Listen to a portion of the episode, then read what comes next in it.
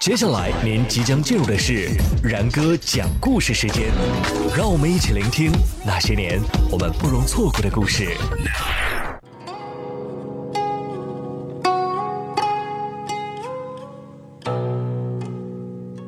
今儿啊，因为是世界地球日，然哥呢就给大家讲一讲啊，我听说的一些发生在地球上的神秘事件。在我国古代啊，有这么一个笑话啊，说有一个楚人啊，楚国人嘛，就是湖北、湖南、安徽一带。然哥呢，其实也是个楚人啊，湖北人。但是之前的节目当中我也讲了啊，古代啊，像这个楚人呐、宋人呐，呃，一般名声都不会太好，因为古代的地域歧视啊，比现在还要严重呢。像什么守株待兔啊、啊拔苗助长啊、刻舟求剑啊这些蠢事儿、这些笑话，一般都发生在宋人啊，其次是咱们楚人身上。这个笑话也是一样啊，说有一个楚人啊，在书上看到了一句“螳螂捕蝉，黄雀在后”的注释，说这个螳螂之所以看不到黄雀呢，是因为黄雀躲在了一片树叶之后。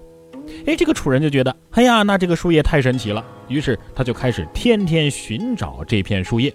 以为呢，这个螳螂之所以看不到黄雀，就是因为这片树叶的作用。终于有一天呢，他在现实生活当中看到了螳螂捕蝉，黄雀在后的趣事儿。而这个黄雀面前呢，哎，正好有一片树叶把它遮了。于是呢，他就把这片树叶带回了家，然后拿着这片树叶遮在自己的前面，问他老婆：“娘子，你可以看见我吗？”他老婆当然能看见了，于是就说：“夫君，我看得见你呀。”怎么可能看不见呢？但是他不信呢，于是遮了之后再问，最后呢，问的他老婆不耐烦了，只好应付他说：“啊，我看不见，我看不见，什么都看不见。”这个楚人听了之后，高兴地说：“哎，你这才说的是真话吗？”于是第二天一早，他先后来到了一些小摊儿前，然后用这片树叶遮着自己，拿东西吃。小摊的这些摊主呢，看到他这样做，以为他是个傻子啊，也就没跟他计较。于是呢，这就让他更加确信啊，是因为摊主看不见他，才让他得逞的。于是高兴的直跳啊！最后呢，他来到了一家布店，竟然背起了一匹布就走。这一匹布可就值钱了，店主怎么可能就让他这么拿走呢？于是伸手就把他给捉了。哎，你干嘛呀？怎么背着我的布就走啊？你得给钱呐！这人一惊，哎呀，怎么？你怎么能看见我呢？当然了，这是一个古代的笑话。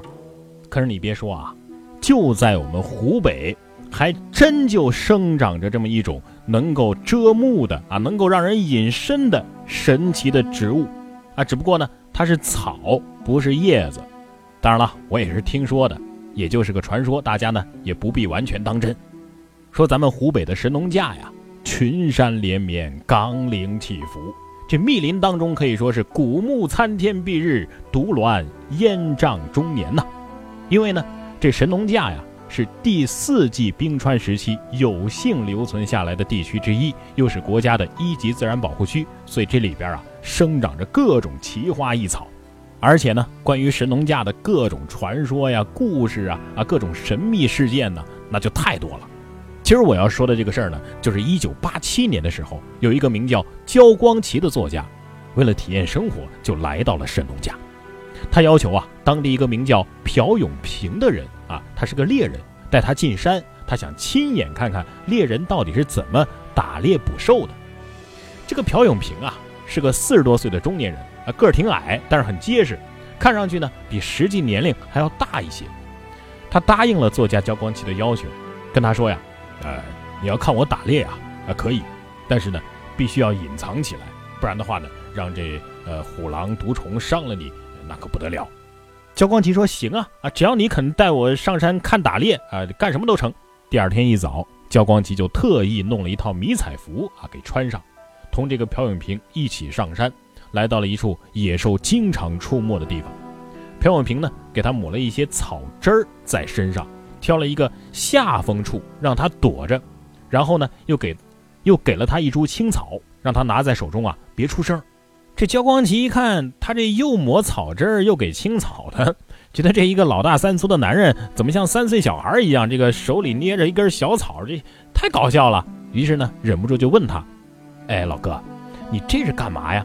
哎，我拿这株草有啥用啊？”这朴永平笑了笑，跟他说：“焦作家呀，呃，这件事呢，等我打完猎之后再告诉你。不然的话，我现在说了你也不信。于是呢，他也拿出一根相同的青草，插在自己的腰带上，然后提着一杆猎枪，站在一条兽道的正中，静静地等着野兽的出现。过了好一阵子，只听得草声簌簌，一只戟慢慢的走出来了。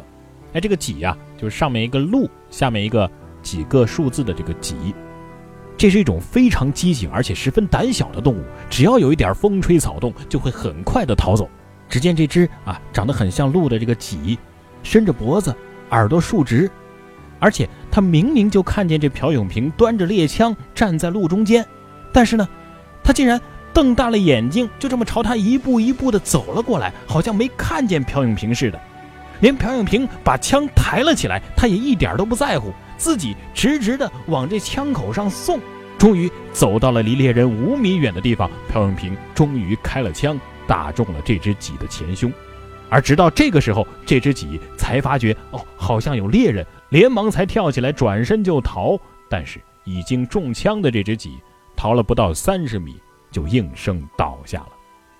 接着呢，这朴永平又用同样的方法打了些野兔、山鸡之类的野味儿。奇怪的是，这些小动物都像那只鸡一样，对这朴永平熟视无睹，不躲也不闪，就这么葬身枪口。这个时候，两个人正整理这些野味儿，准备回家。忽然，远处过来一只大约有一百公斤重的大金钱豹。这豹子我们都知道，可是出了名的凶残和勇猛啊，而且奔跑如飞，连山大王老虎碰上它也要避退三分呐。只见这只迎面走来的罕见的大豹子，肚子那是饿极了，看见地上有一滩鸡血，就是刚刚打死的那只鸡留下的。只见这豹子就这么啪嗒啪嗒的吃起来，眼睛呢则不停的扫视四周，很警觉的样子。这个时候，这个作家焦光奇哪儿这么近距离的？接触过这样的野兽啊，吓得是脸色发白，双腿直打哆嗦，紧接着就晕了过去。可是这朴永平呢，一点都不紧张，若无其事地蹲在焦光奇的身边，只是拔下了在腰间的青草，在面前这么晃了晃。而那只豹子呢，吃完了挤的血，舔着嘴巴就慢慢的走了。等这豹子走了之后，朴永平叫醒了焦光奇。焦光奇长长的喘了一口大气，说：“ 怎么，我们没被豹子吃掉？”朴永平摆弄着手中的那只小草，说：“现在我可以告诉你了，这种草啊，只要插在我们身上，就可以使野兽啊看不见我们，但是人和人之间却仍然看得见。”焦光奇一听这话，惊得瞪大了眼睛，捧着这手里的小草是。东瞧西瞧，你要这么说的话，这不是跟古书当中记载的那隐形草一样了吗？但是这草为什么能使人引起来，令动物看不见呢？朴永平笑了笑说：“啊，你要这么问的话，我也不清楚。反正呢，我们这儿的人呢，老早就知道这草能使野兽看不见了。但是至于为什么，谁也说不清。”焦光奇又问：“那这种草？”一定很稀有吧？朴永平说：“你要说稀有吧，反正全国呀，啊，据我了解，就咱们这儿有，除了我们这儿啊，你到哪儿栽都栽不活。但是你要说普通吧，我们这儿啊，呃，家家屋前屋后都栽着这种草，那多得很呐。而且这样的话呢，野兽就不会来偷袭村子了，因为在他们眼里根本就没有这个村子。”焦光奇听完这番话，一边点头，一边自言自语说。神奇，真是神奇的草啊！你说这事儿是真的是假的呢？我估计八成是假的，但也不能完全否定有类似的事情发生。因为地球之大，它所孕育的动物、植物之多，谁敢说我们又全都了解呢？同样是在我的家乡湖北，同样是在神农架附近，我还听说过一个关于动物的故事，关于一种非常神秘的火鸟。这种火鸟啊，不是因为羽毛是红色所以像火，而是真的像着了火一样，能把夜晚照得像白昼一般。这究竟是怎么回事呢？